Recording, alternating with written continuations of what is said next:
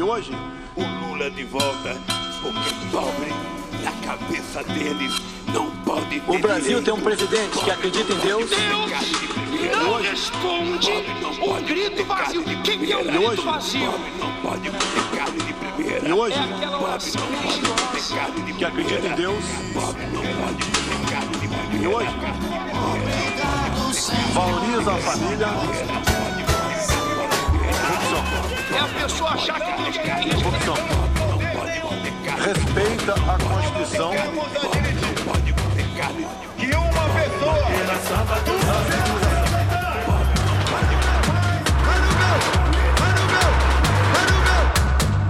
Hola, sean bienvenidos a Cuenta Regresiva, el podcast sobre el proceso electoral presidencial en Brasil que va a ocurrir el próximo 2 de octubre.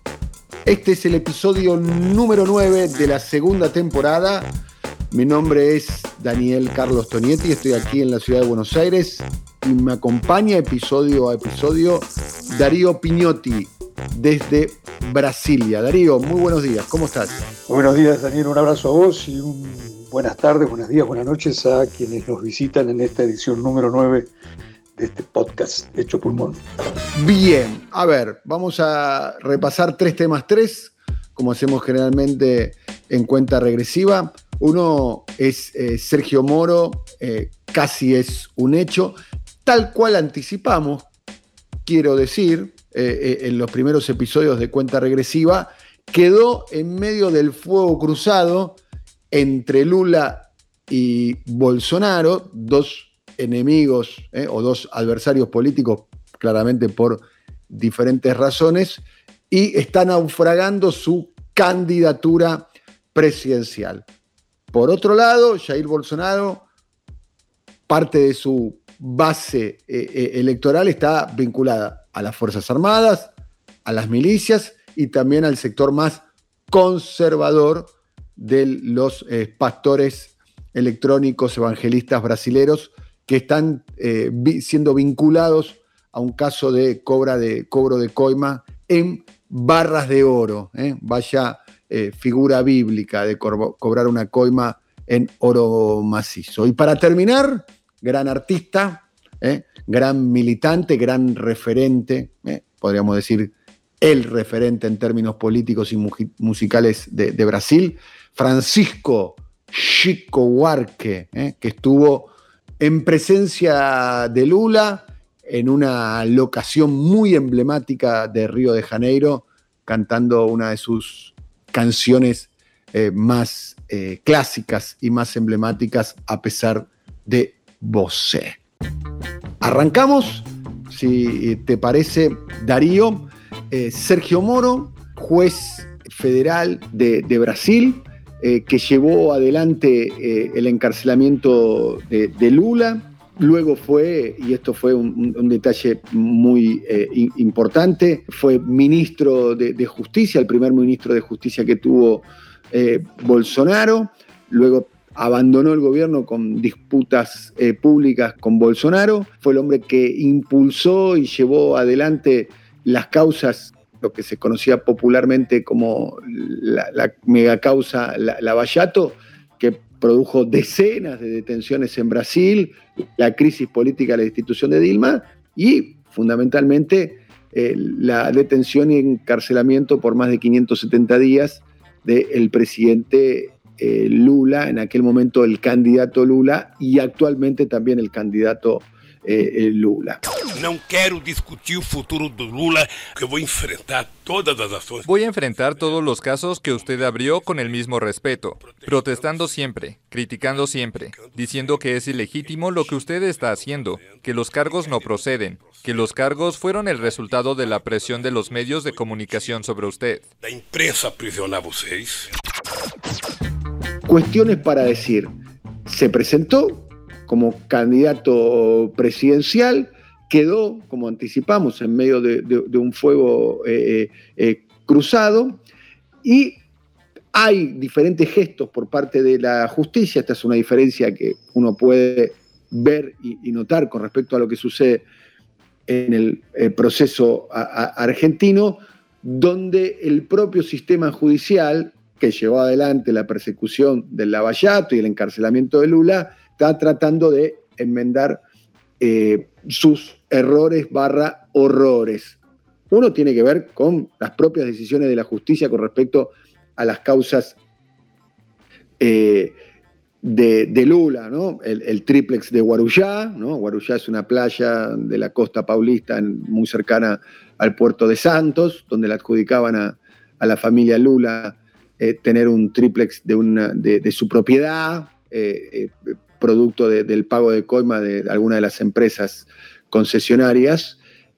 también el tema de lo que se llama el, sitio de Atibaya, que es, una especie de quinta en un eh, lugar del interior eh, del, estado de, San Pablo. Bueno, todas esas causas eh, fueron favoreciendo a Lula y declarando la inocencia de Lula. Otro detalle importante es que Deltan Dalagnol, que era uno de los fiscales más conocidos en términos mediáticos en lo que se conoció la causa Lavallato, hay que decir que Brasil tiene un sistema acusatorio, donde quienes llevan adelante la procuración, la, persecución, el, expediente, la investigación, son los fiscales y que el juez eh, es un juez que está para garantizar eh, de alguna manera la, isonomía, la transparencia, la, equidad del proceso. Dalañol, Deltan Dalañol, esta es una noticia que tiene algunas semanas, pero me parece que es bueno ponerlo en relevancia en función de lo que está sucediendo con, con Sergio Moro. Entonces, eh, Deltan eh, Dalañol, un fiscal, va a tener que indemnizar a Lula. Esto es una decisión eh, que ha tomado el Supremo Tribunal de, Justicia, porque lo había presentado en una conferencia de prensa en el año 16, más precisamente el 13 de, de septiembre, a Lula como el líder de abro comillas, una organización criminal, cierro eh, comillas, en un PowerPoint que era bastante espectacular. El Supremo Tribunal de Justicia estableció más o menos que la indemnización sea alrededor de unos 75 mil reales, que es, para hacer un cálculo rápido, alrededor eh, de unos 15 mil eh, dólares. obviamente es una decisión que fue apelada por el ex fiscal Deltan Dalagnol, que también, dicho sea de paso, es un hombre que migró ¿eh? de eh, su trabajo como fiscal a la eh, política. Bien. Sergio Moro se afilió primero al partido Podemos. No caigan en la confusión, si ustedes siguen cuenta regresiva, de pensar que Podemos, esa marca que tienen su origen en España es una agrupación de izquierda o de centro izquierda. En el caso de Brasil no es así, es una agrupación más bien novedosa, pero de, vinculada a la derecha más eh, tecnocrática. Tal como anticipábamos, eh, Darío, eh, en los primeros episodios de Cuenta Regresiva, Sergio Moro no resistió y quedó bajo el fuego cruzado. Hoy su candidatura está a la baja y eso de alguna manera aumenta la polarización, porque es casi natural que gran parte de los votos de Sergio Moro van a ir de alguna manera a engrosar la expectativa electoral de Jair Bolsonaro. Darío. En efecto, la primera encuesta, Daniel, luego de que Sergio Moro anunció que no será por ahora candidato a presidente, publicada esta semana, indica que Lula tiene el 44% de las intenciones de voto y Bolsonaro el 30%. Lula permaneció igual a la medición del mes anterior y Moro le cedió a Bolsonaro cuatro puntos, es decir, Bolsonaro creció cuatro puntos debido a la desistencia de Sergio Moro que tenía ocho. Los otros cuatro fueron diseminados en partidos conservadores. Moro demostró que sus aspiraciones políticas fueron siempre la guía de su quehacer jurídico, es decir, el fracaso de su carrera política, o por lo menos el provisorio fracaso de su carrera política. En Brasil las sentencias definitivas pueden hacer que quien las pronuncia se queme la lengua, pero sí que aquello que Moro y la prensa grande, que no es lo mismo que decir que la gran prensa creían hace cuatro meses cuando fue lanzada su candidatura con tintes hollywoodianos, esto es que habría de llegar en pocos meses a los 15, a los 18, a los 12 puntos de proyección electoral, nunca lo fue. Apenas rozó por algunas semanas los 10 puntos de intención de voto y terminó en un escuálido 8.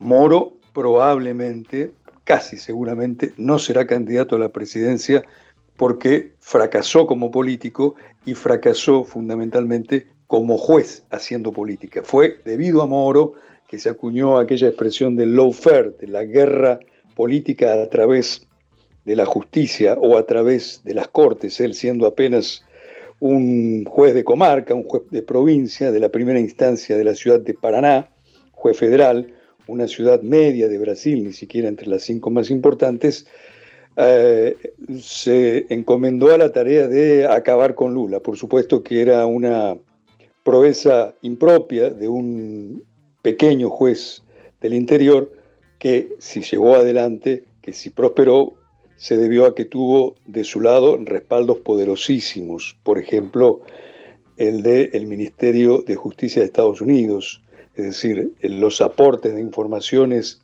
y de vínculos con el gobierno estadounidense son innegables y el propio Moro se ufanaba de ello.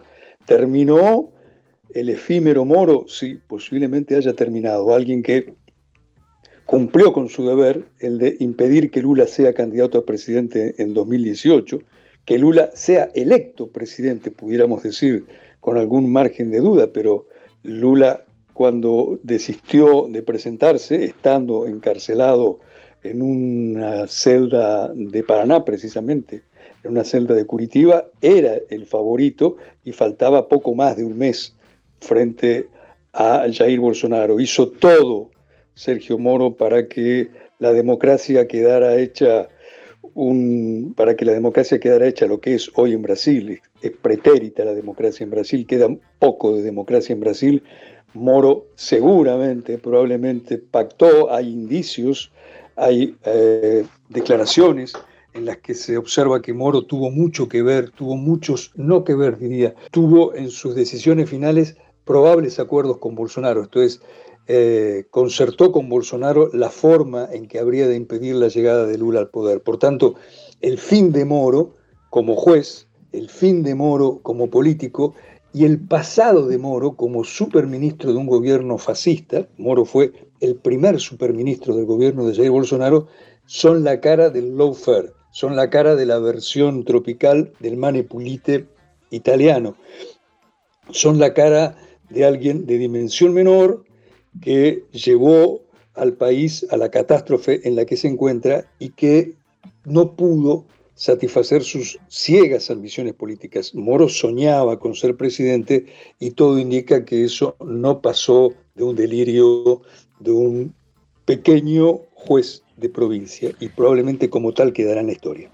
Bien, para ir cerrando el tema Sergio Moro, eso trae consecuencias, ¿no? Eh, en los sondeos de opinión pública, tal como aquellos seguidores de eh, nuestro programa Cuenta Regresiva van viendo qué es lo que está sucediendo, cómo fuimos anticipando cómo estaba Lula, cómo estaba Bolsonaro, eh, cómo los movimientos que se produjeron a partir de, del conocimiento del compañero eh, de Lula, eh, el compañero de, Chapa, de, Fórmula, Geraldo Alkin.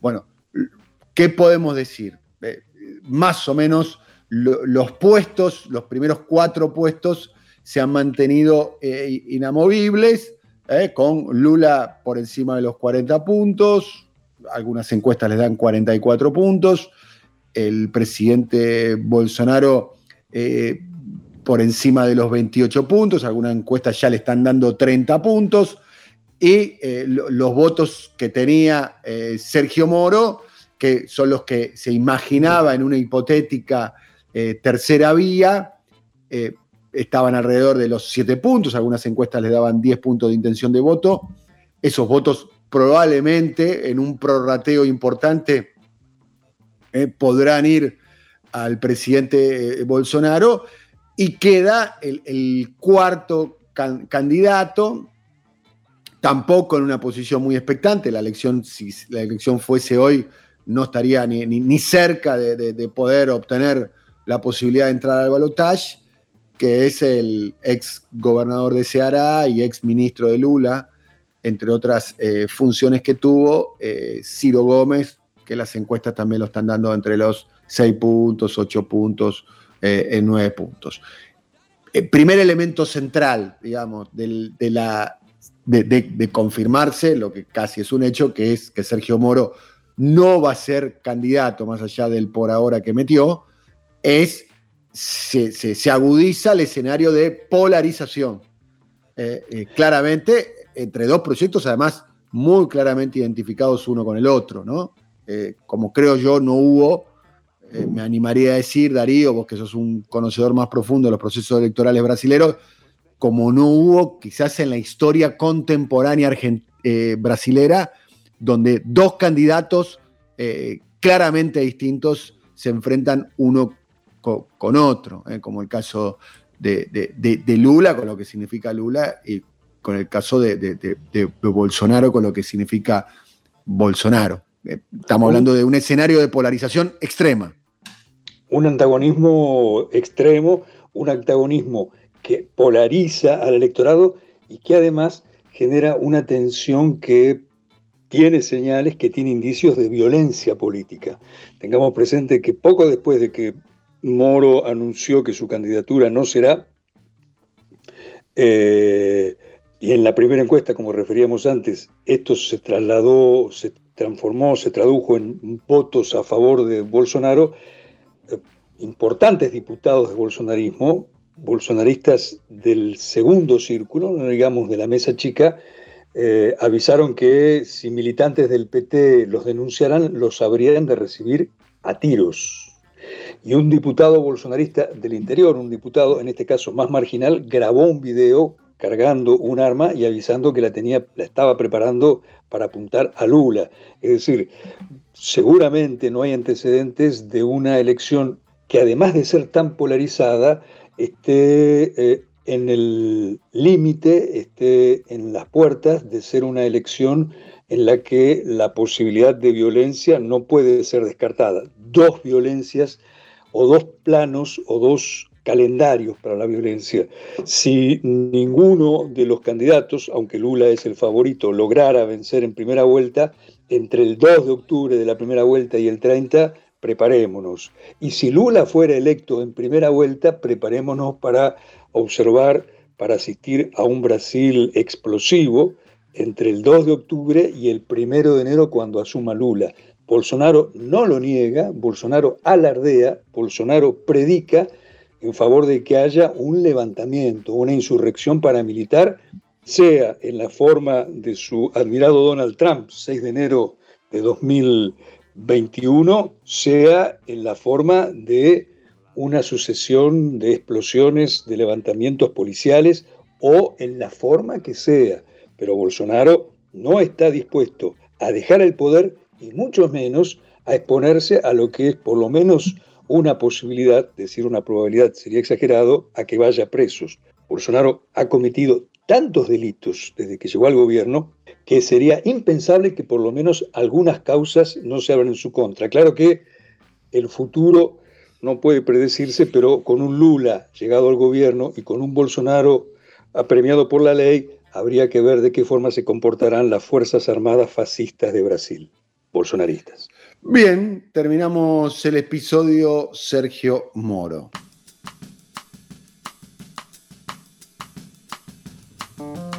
Ahora hablemos del presidente Bolsonaro dentro de su base electoral. Vos, Darío, lo venís relatando con mucha precisión, incluso de antes de que sea eh, presidente Bolsonaro, que Bolsonaro tiene detrás, y esta es una diferencia, dicho sea de paso, con otros eh, fenómenos de ultraderecha en, la región, donde tiene detrás eh, importantes conglomerados de, poder, entre los cuales están fundamentalmente el agronegocio, las Fuerzas Armadas, o un sector mayoritario de las Fuerzas Armadas, un sector importante de los medios y obviamente un sector importante, aunque, aunque no todo, del sector de los evangelistas, con mucha presencia territorial y mucha presencia mediática del sector conservador de los evangelistas, sector, dicho sea paso, que históricamente,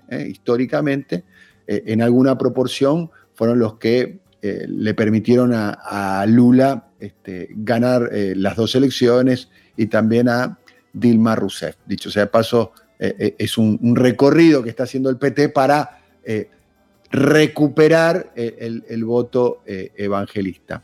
Bien, con respecto a este tema, un hecho que para mí es, importante ponerlo en relieve, eh, porque un intendente eh, del nordeste de Brasil, estamos hablando de, un intendente que se llama Gilberto Braga, del municipio, un municipio muy pequeño de Luis Domínguez, eh, se llama la localidad, en el estado de Maranhão, es en el norte de Brasil, denunció que uno de los pastores con los cuales estaba negociando eh, eh, transferencias de recursos del gobierno nacional para el municipio en nombre de Bolsonaro, eh, le habían pedido en coima, y, acá hay un detalle para mí, color, para, para, tener en cuenta, casi como un detalle bíblico, ya no en dinero, ya no en divisa de moneda extranjera, sino que le pidieron la coima en oro, eh, eh, más precisamente eh, le pidieron este, un kilo de oro en nombre del gobierno nacional. Eso ha traído un caso de corrupción a partir de esta denuncia, ha, tenido, ha traído un revuelo importante en términos políticos y mediáticos, Darío. Cayó el pastor Milton Ribeiro, que era el ministro de Educación de Brasil y ex decano de la Universidad Mackenzie, una universidad presbiteriana, es decir, fue un golpe mayor para Bolsonaro que en las primeras horas de esta denuncia dejó trascender que nadie removería de su cargo al reverendo Ribeiro, pero al conocerse los detalles de la corrupción bendecida por el religioso, hizo imposible que Bolsonaro mantuviera en el cargo al probablemente delincuente y religioso pentecostal Ribeiro. ¿Cuál era el esquema? Un esquema que en mucho repite el modus operandi de las bandas parapoliciales en las favelas de Río de Janeiro. Lo cito porque de allí procede el poder de Bolsonaro, es decir, usar el poder territorial y el poder de fuerza y el poder espiritual para chantajear y para consolidarse en las favelas y ahora en el gobierno nacional. Es decir, tengo que preguntarte por el detalle del pago en oro. Exactamente, el, detalle del pago en oro tal vez haya sido el, que le dio más espectacularidad, porque uno de los pastores, en realidad son varios los pastores que actuaban dentro de lo que se dio en llamar un gabinete paralelo, es decir, estaba el ministro, que era pastor, y varios pastores de segunda línea, pero todos muy cercanos a Bolsonaro, lo que hacían era obtener el aval del gobierno para ir a las provincias y a las municipalidades a proponer la entrega de subsidios, la entrega de presupuesto, pero a cambio de favores. En este caso, el pastor Ayrton, alguien que además se ha fotografiado varias veces junto a Bolsonaro, es decir, no es un pastor cualquiera, chantajeó a este, a este alcalde del interior de Marañao, una provincia del nordeste y del norte, es decir, una provincia que está ubicada al mismo tiempo que en el nordeste, también en la región amazónica y en una zona de extracción mineral, y por eso el pastor le dijo, y esto fue incluso repetido esta semana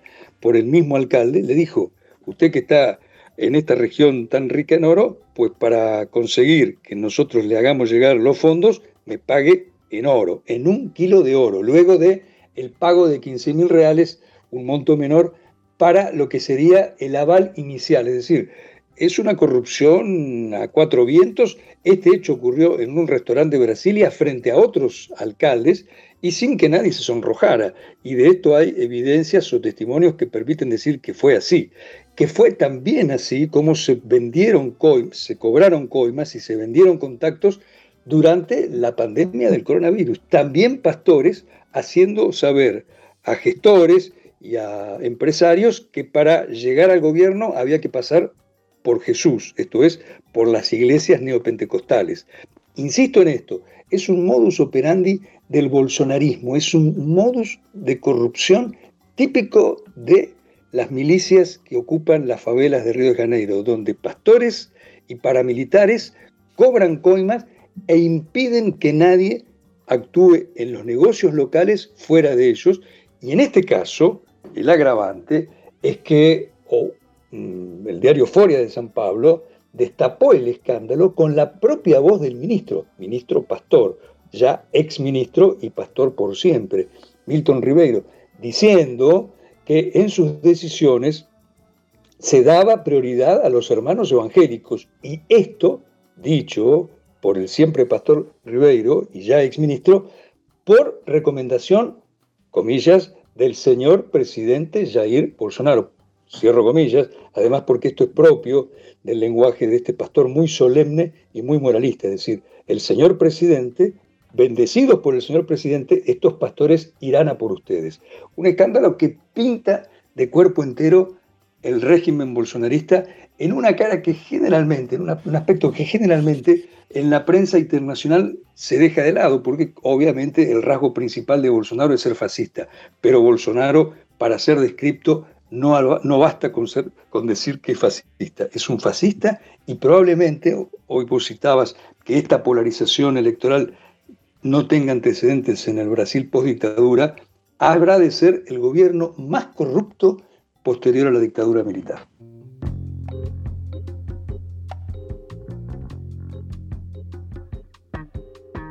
Y ahora, como siempre, terminamos con algo un poco más tranquilo, ¿eh? con alguna pastilla, un recuadro que tiene que ver con la eh, cultura popular. Y, me gusta ¿eh? cómo van esas dos palabras una al lado de la otra y, creo que pocos países pueden tener una cultura popular de una enorme calidad como ha tenido Brasil, de, los músicos, cantantes, poetas, expresiones, especialmente musicales, de las más importantes del mundo, entre las cuales eh, fue tema de nuestro capítulo estreno, dicho sea paso, de, cuenta regresiva.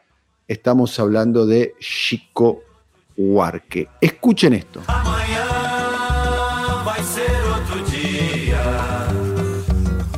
Hoje você é quem manda, falou, tá falado, não tem discussão, não. A minha gente hoje anda falando de lado e olhando pro chão. Viu você que inventou esse estado, inventou de inventar toda a escuridão.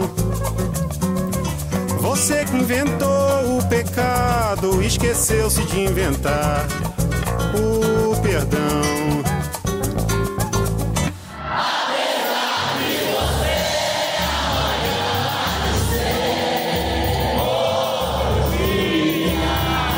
Bueno, escuchando una canción clásica de Chico Huarque, atención, por lo menos por lo que yo sigo en las redes sociales, Lula está muy activo y Lula está muy activo con todo lo que tiene que ver con la eh, comunidad artística, claramente, con los cantantes, ¿no?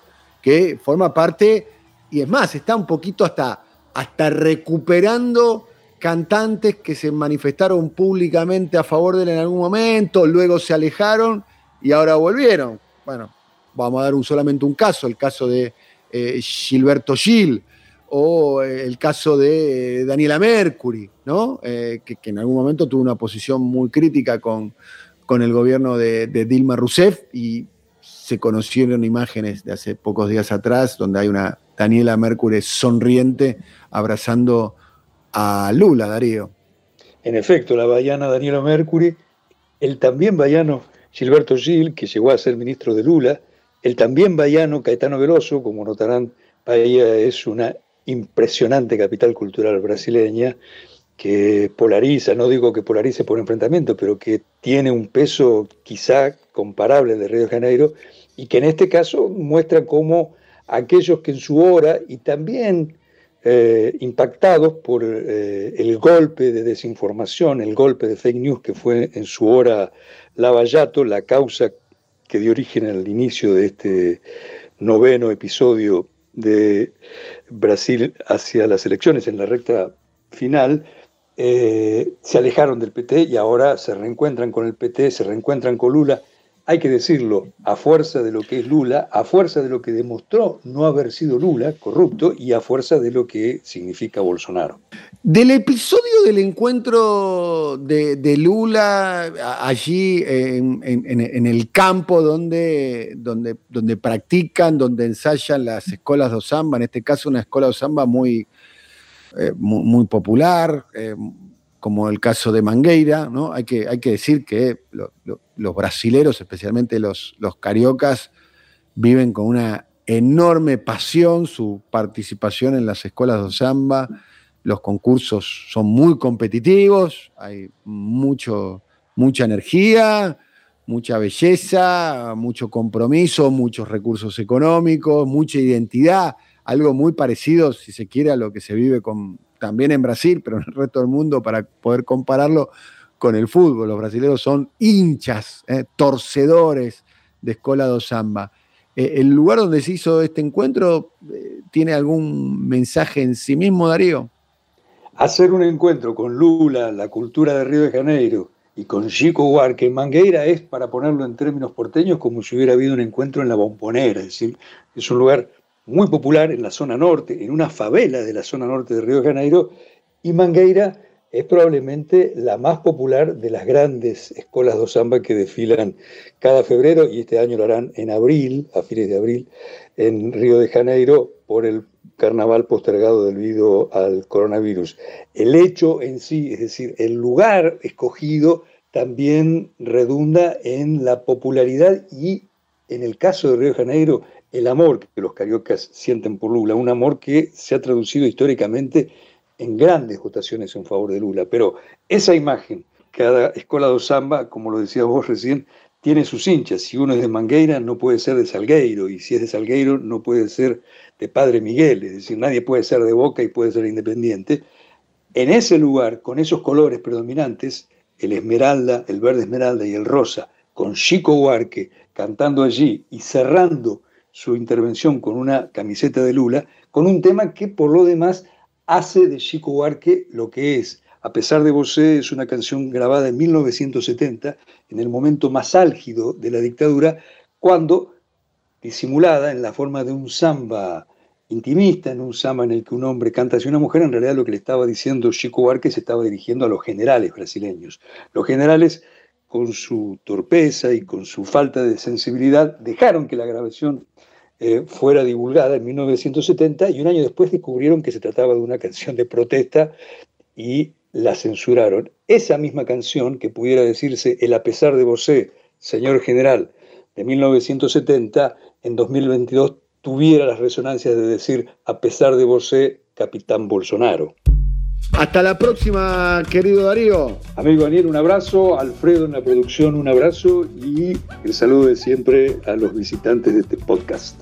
Nos vamos, nos despedimos. Gracias Darío, gracias Alfredo, gracias Andy, a todos los que hacen cuenta regresiva, escuchando lo que se autodenominan, ¿eh? se autoperciben como la mayor escuela do samba do planeta, escuchando a Mangueira. Chao.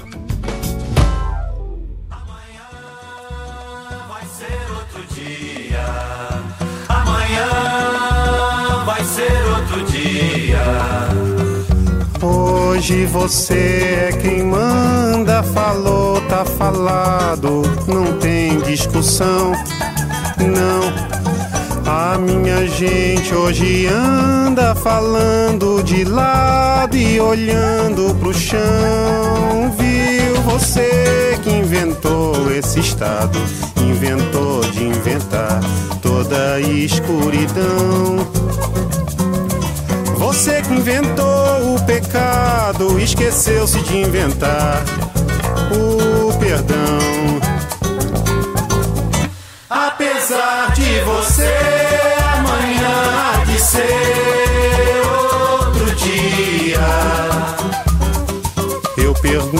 você onde vai se esconder da enorme euforia. Como vai proibir quando o galo insistir em cantar? Água nova brotando e a gente se amando sem parar. Quando chegar o momento, esse meu sofrimento, vou cobrar com juros, juro. Todo esse amor reprimido, esse grito contido, este samba no escuro. Você que inventou a tristeza, ora tem a fineza de desinventar. Você vai pagar e é dobrado cada lágrima rolada nesse meu penar. Apesar de você amanhã ser outro dia. Ainda pago pra ver o jardim florescer, qual você não queria. Você vai se amargar vendo o dia raiar sem lhe pedir licença. E eu vou morrer de rir que esse dia de vir antes do que você pensa. Apesar de você, apesar de você, amanhã há de ser